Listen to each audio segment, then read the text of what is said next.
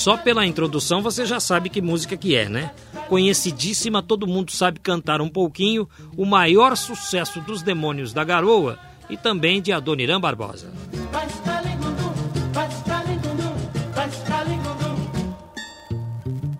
Não posso ficar nem mais um minuto com você. Sinto muito amor, mas não pode ser.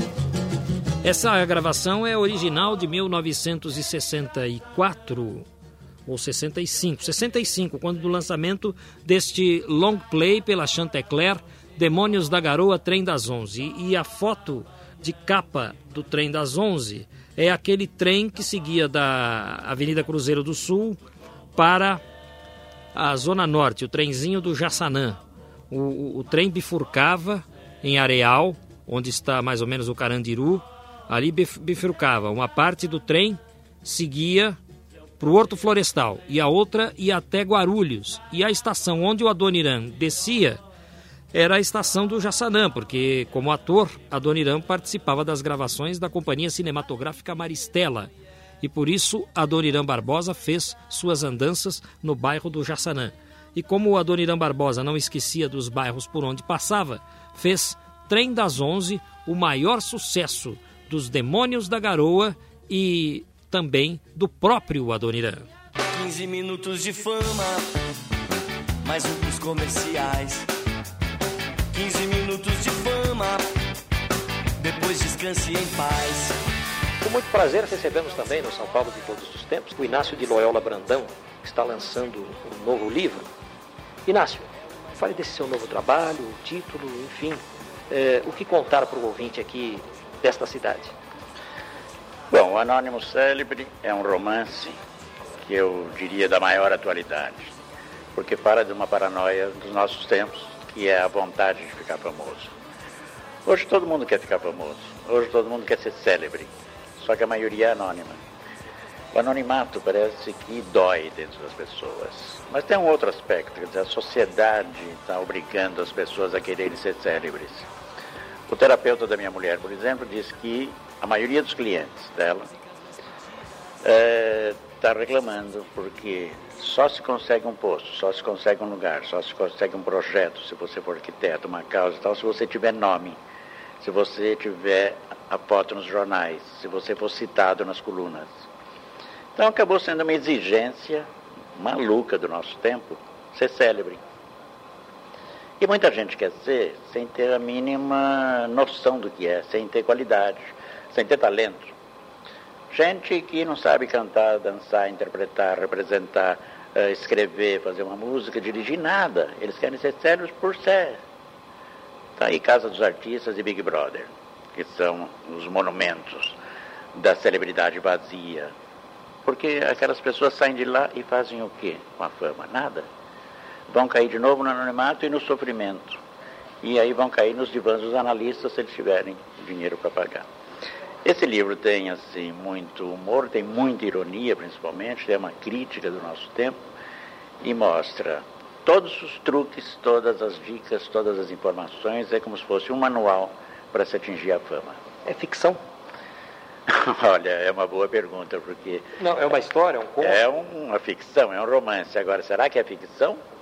A grande pergunta é essa: será que a gente não vai reconhecer ali tanta gente? Será que a gente não vai reconhecer no personagens, personagens da vida real? É triste, mas a celebridade pode acabar por engolir a pessoa e por destruir. Quantas páginas, Loyola? 387. É curioso porque 20 anos atrás eu lancei o Não Verás País Nenhum, que foi o meu livro mais conhecido, mais lido, mais traduzido, exatamente com o mesmo número de páginas. Tomara que seja tão um bom presságio, porque o Não Verás foi bem. Espero que o Anônimo também. Boa sorte para você. O livro já está em já todas está, as livrarias. Já, já está nas livrarias desde dia 5. Repetindo o nome? O Anônimo Célebre. Um abraço a você, Inácio de Loyola Brandão. Obrigado pela entrevista. E a você, obrigado, e aos ouvintes também. Lai, lai,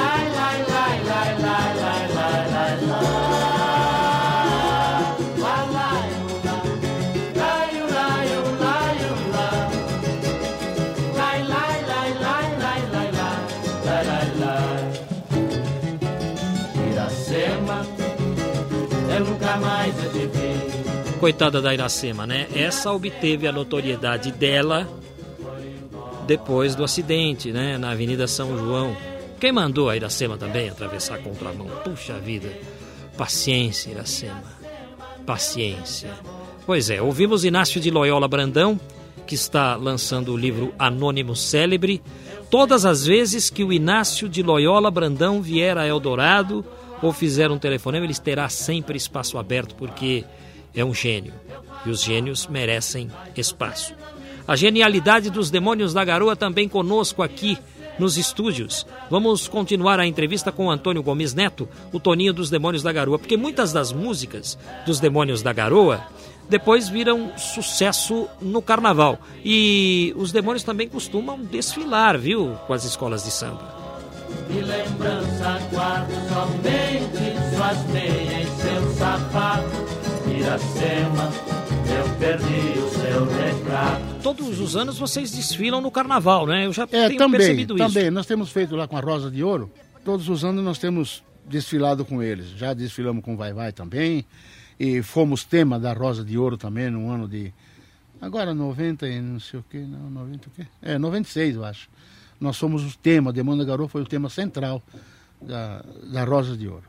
Eu sei que todos os anos eu assisto o Carnaval de São Paulo, É. porque eu sou apaixonado por desfile de escola de samba e tal. É, né? E todo ano eu encontro vocês. Exatamente, nós se- sempre estamos lá. é. Dentro da medida do possível, sempre estamos lá. Ainda bem, né? É. Estamos recebendo o Antônio Gomes Neto, o Toninho dos Demônios da Garoa. Toninho, você contava para mim aqui no intervalo, você começou a contar no intervalo, é, um teste que vocês foram fazer pro Raul Duarte. Ah, Raul essa Duarte aí. cortando o cabelo. Como é que é isso? Cortando, chegamos na Rádio Record, tinha um bar, tinha salão de barbeiro, tudo lá em cima, né, na Record, na Quintino Bocaiúva. Então, esquina com a rua direita. Então, nós chegamos lá para fazer um teste para o Raul Duarte, que ele era diretor artístico.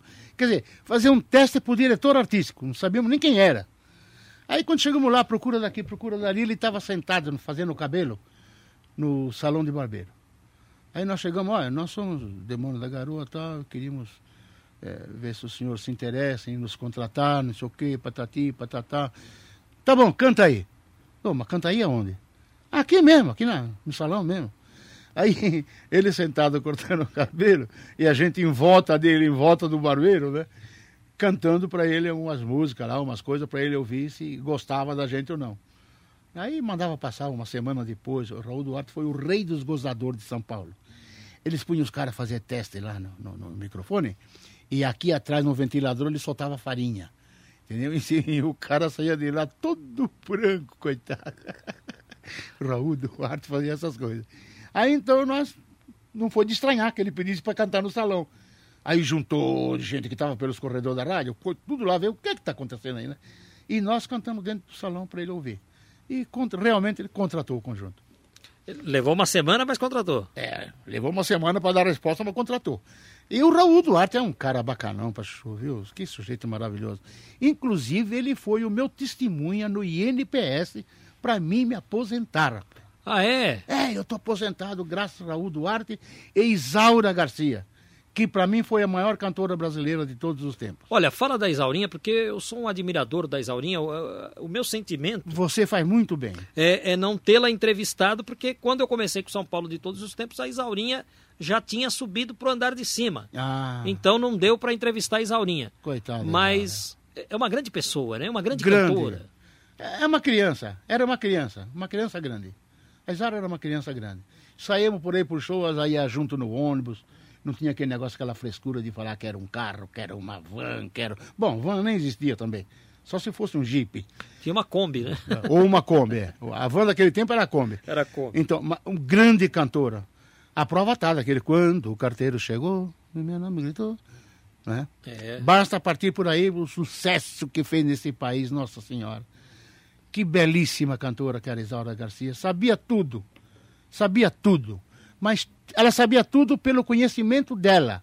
Não é que ninguém ensinou, ninguém falou, faça assim, faça assim, muda a voz aqui, não muda ali. Não, ela é quem fazia tudo isso. Ela. Qual a primeira gravadora de vocês? A nossa A primeira gravadora. Qual foi a primeira Primeira gravadora de gravadora? vocês? foi Chantecler. Chantecler. É. e a atual. Onde é que vocês estão agora? Mas você me trouxe aqui um CD, Demônios da Garoa, mais Demônios do que Nunca. Isso, é da É, é o trama. último trabalho de vocês, é, É o último, é. O penúltimo, né? O último quando a gente morre. Certo. É o penúltimo trabalho nosso, na trama. Na trama. É. E agora vocês... Aonde tem lá o. Você conhece aquele menino, toca bateria, tá? o Filho da Elis Regina. Hum, Um sim. deles é, é. Um deles é diretor da trama, é dono da trama. Vocês estão preparando aí uma grande festa para comemorar os 60 anos. Se Deus O, quiser. o que, que vocês estão planejando, hein? Nós estamos planejando gravar um pouco de tudo. Botar um pouco de Tim Maia num- numa música dele, botar um arranjinho, Demônios da Garoa. Entendeu? Música do Tim Maia, sucesso dele. Estamos pensando em fazer uma música dos Beatles. É mesmo? É, para mostrar que nós somos os Beatles brasileiros. É, vamos dar um jeito. Mas sai, sai, rapaz. E aí vocês é, transferirão para o português, né? Vocês não vão cantar em É, inglês. eu estou pensando é, em transferir para o português, né? Por, por muito ignorante que seja, como falava Dona Irã, né? É, pelo menos é brasileiro, né? A maior parte vai entender o que a gente está dizendo. Porque se falar em inglês, eu vou falar, mas também não vou entender. Não sei nem o que eu estou falando. Toninho, quantos discos vocês lançaram entre LPs, compactos? Você tem ideia? Nossa Senhora. Long plays, vai. Long play, sei lá, acho que uns 50. 50 long plays? É, por aí. É, são 60 anos de na carreira. Europa, tudo, né? Tem disco nosso na Rússia, na França. A Chantecaille lançou disco nosso lá até. E o Gaguinho teve numa ocasião, você mancha o Gaguinho, né? Um ritmista, É, tocava. é. O Gaguinho, é, tinha uma, uma gravatura grande aqui. Então o Gaguinho teve na, na, na Rússia e trouxe até um disco de lá para nós aqui. Trouxe da França. Eu já toquei Demônios da Garoa no Canadá, que o meu irmão mora lá. Aí, pronto. tá vendo? apaixonado pelos Demônios da Garoa. Tá meu vendo? irmão, Vicente. Alguma É. coisa dos Demônios da Garoa, eu comprei um CD de vocês. Ah, tá vendo? Levei pra ele. Então né? estamos em dívida com você. Que é isso, não tem dívida não. É a música popular brasileira que Eu sei disso. Divulga para todo mundo. Você é apaixonado pela música também. Sim, sem dúvida. Então, Toninho, e aí você, lá no Cambuci, me parece que organizava os bailinhos de fim de semana. É, a gente frequentava, né? A gente frequentava aquelas festinhas, aquelas coisas. Fazia parte, né, do, do nosso meio. A gente, garoto de tudo, desesperado para aparecer por causa das meninas. Não desesperado por causa da música, por causa das meninas que iam na rádio. Às vezes a gente ia chocando o bonde. Chocando o bonde, sabe o que é, né? Pega o bonde correndo aqui, Sei, desce sei. dele na outra esquina, porque o cobrador vem cobrar, você tá duro. Então você desce do bonde correndo, depois pega outro. Né? Então, ia assim para fazer programa na Rádio Record e na Bandeirantes, que era na, na Rua Paula Souza, na, na- no Largo São Bento, a Bandeirantes. E, e os bailinhos eram para paquerar. Os balinhas para paquerar, para arrumar namoradinha, né? Sabe como é que é, né? Uma vez eu entrevistei a Nair Belo aqui no programa. Ah, Nair. O que falar da Nair Belo, Toninho? hein? O que falar dela? O que falar? É. uma criança grande também. É ela era do bairro, né? Ela era do Cambuci. Ela contou histórias do Cambuci aqui no programa. É, contou? Contou. Ah. E, e parece que ela, ela paquerava você, era uma paquera de vocês. É, minha primeira namorada. Ah, é? É, pra pegar no dedinho dela demorei seis meses. Falava, pô, mas por que você tá com tanto fricote? Você tem 20 dedos, pô, empresta um só. Grande coisa. Então de domingo a gente ia na matinê, na Iribelo. 14 anos ela tinha e eu também, 14 anos. Ela tem minha idade hoje. Depois ela casou-se com o, o Souza Francisco, que desgraçadamente faleceu já. É, e, e aí ela me disse o seguinte, que ela não, não ia me contar muito as histórias porque o marido dela é muito ciumento. Ah, bom, mas já morreu, coitado. Agora, Agora já foi, mais. né? Não, agora a gente pode falar à vontade. Porque agora, se ele tiver que achar ruim, aí nós estamos fritos, né? Mas você, você se entende bem porque vo- você é um anjo de coração, mas é, É. demônio na música. É, pelo menos Então- faço de conta, né? Então Tem- não vai ter problema. É, tem que ser um anjo sempre, né? O anjo é maravilhoso, né? Um. Antônio Gomes Neto, quem eram seus pais, os seus avós? É, Meus pais e meus avós, olha, sinceramente não eram nada. Não eram nada porque eles vieram para o Brasil naquela leva que veio daquele navio, daquela novela. Veio o meu avô da Itália, pai da minha mãe, e a minha mãe veio da Itália.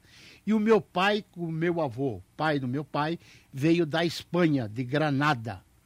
Então, meu pai veio de Granada, na Espanha, minha mãe veio de Veneza, na Itália, para se encontrar em Jaú. E aqui está o produto deles. É eu. Que morou no Cambuci. Como E é que eles foram parar no Cambuci Cambuci? Muitos anos. Porque meu avô, quando ele veio antes do meu pai aqui para São Paulo, meu avô foi para o Cambuci.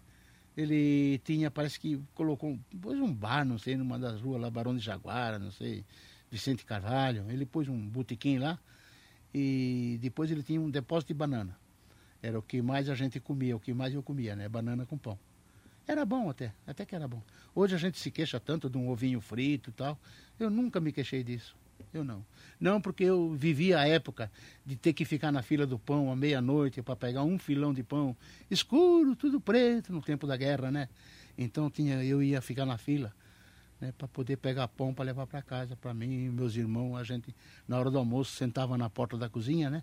E nós morávamos num, num, num prédio Martinelli, mas deitado. Esse prédio que eu morava era deitado. um curtição daqueles mesmo brabo, sabe? Coitado, meu pai eh, nunca pôde estudar nada. O pessoal que vinha de, da Europa para cá, rapaz, coitado, eles não, não tinham nada para fazer, sabe? Era, meu pai era servente de pedreiro de dia e à noite ele era guarda da obra. Ele dormia cada, cada 15, 20 dias, ele dormia. Puxa. Uma hora, duas horas. É, para poder botar o pão com banana para molecada, nós, rapaz. Ainda ter que pagar aluguel, tudo, porque não tinha casa, não tinha nada. Nada, dureza mesmo. E o pessoal hoje em dia reclama do estresse. Reclama de estresse, exatamente. É, mas é assim mesmo, né? É, a vida é isso aí. A vida é isso aí. Portanto, é por isso que eu admiro essas pessoas que passaram apertado para poder viver, pessoas que sofreram para subir na vida. É maravilhoso quando sobe. Maravilhoso. Antônio Gomes Neto, o Toninho dos Demônios da Garoa. Histórias de São Paulo, do Cambuci e da música para nós.